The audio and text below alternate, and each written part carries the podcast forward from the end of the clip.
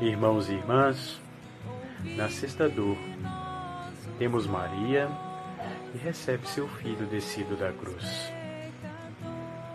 Quando já era, no período da tarde daquele dia, se iniciava a preparação para a véspera de sábado, dia sagrado para os judeus. Veio José de Arimateia, ilustre membro do conselho, e que também acreditava que aquele que foi crucificado era verdadeiramente o Filho de Deus. Resolve ir à presença de Pilatos e pedir o corpo de Jesus. Jesus então é descido da cruz e entregue sem vida a Maria, sua mãe. Ela o recebe, contempla o seu rosto e chora. Imaginem como uma mãe se sentiria tendo em seus braços seu filho morto injustamente.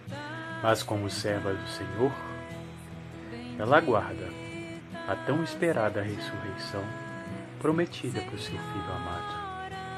Rezemos um Pai Nosso e sete Ave Marias e meditemos a sexta dor.